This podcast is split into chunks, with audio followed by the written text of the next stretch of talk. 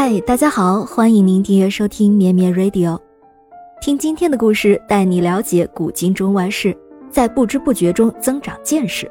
我是小柯，今天是十月十三日，一八六六年十月十三日，一个德国的老头向普鲁士法院告状，说国王滥用职权，在当时可谓是震惊全国。事情是这样的。在德国波茨坦郊外有德皇威廉一世的桑苏西行宫，这是腓特烈大帝仿照法国凡尔赛宫修建的。站在行宫的高处远眺，全波茨坦的美景尽收眼底。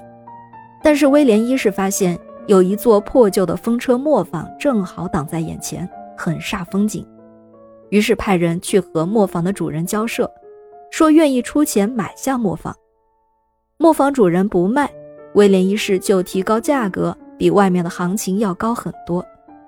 谁知道磨坊的主人是个倔老头，他说这磨坊是他祖传的，多少钱都不会卖。威廉一世这下火大了，派兵以妨碍市容为由，直接就把那磨坊给拆了。这下国王的视野辽阔了，而且一分钱还没花。好多人都说这老头是自讨苦吃。何必和国王斗气呢？再说，那还是在一百五十年前。但是这个老头啊，也真是倔得很。就在一八六六年十月十三日，他一状告到了法院，控诉国王滥用权力，违法拆除他的磨坊。结果，普鲁士法院不但受理，还公开审理了案件。开庭当天，法院爆满，全国各地都有人前来旁听。想看看法院究竟如何审理。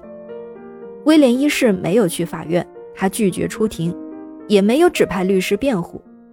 结果，法官在听完原告的陈述后，三个法官立刻就做出了裁判：被告威廉一世因善用皇权，侵犯原告的财产权，事证确定，违反帝国宪法第七十九条，裁决被告在原地立即重建一座一模一样的磨坊。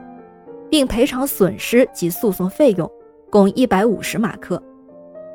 威廉一世收到了裁决书，他经过一番权衡，决定向法律低头，不上诉，按照法院的裁决照办。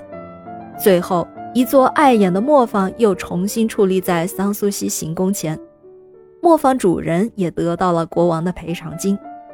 所以，你现在如果到德国的波茨坦游玩，在郊外还能看到这个老磨坊。现在已经成为了一处观光景点了，会不会有人觉得威廉一世很软弱呢？其实他并不是的，他在普法战争中打败了法国，在凡尔赛宫即位德意志皇帝，是一个名副其实的强人君王。而他的首相也很有名，就是人称“铁血宰相”的俾斯麦。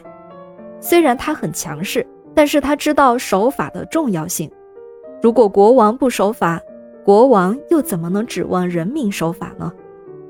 法律面前人人平等，这正是文明的基石。感谢您收听今天的故事，咩咩 Radio 陪伴每一个今天。